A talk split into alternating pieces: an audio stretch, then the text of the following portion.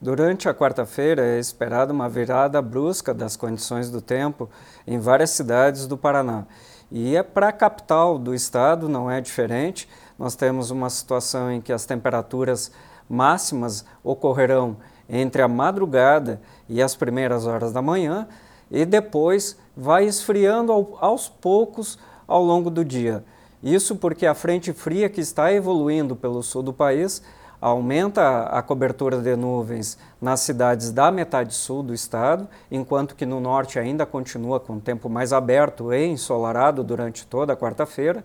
E assim, essas cidades mais próximas a Santa Catarina e em Curitiba fica com essa condição de resfriamento ao longo do dia por conta da passagem da frente fria.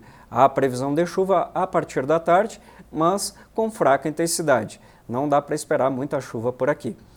Condição de tempo mais instável dura por mais alguns dias também nessas regiões da metade sul paranaense. E claro, consequentemente, as temperaturas vão permanecer mais amenas, pelo menos até o fim dessa semana. Com as informações do tempo, Lisandro Jacobson, meteorologista do CIMEPAR.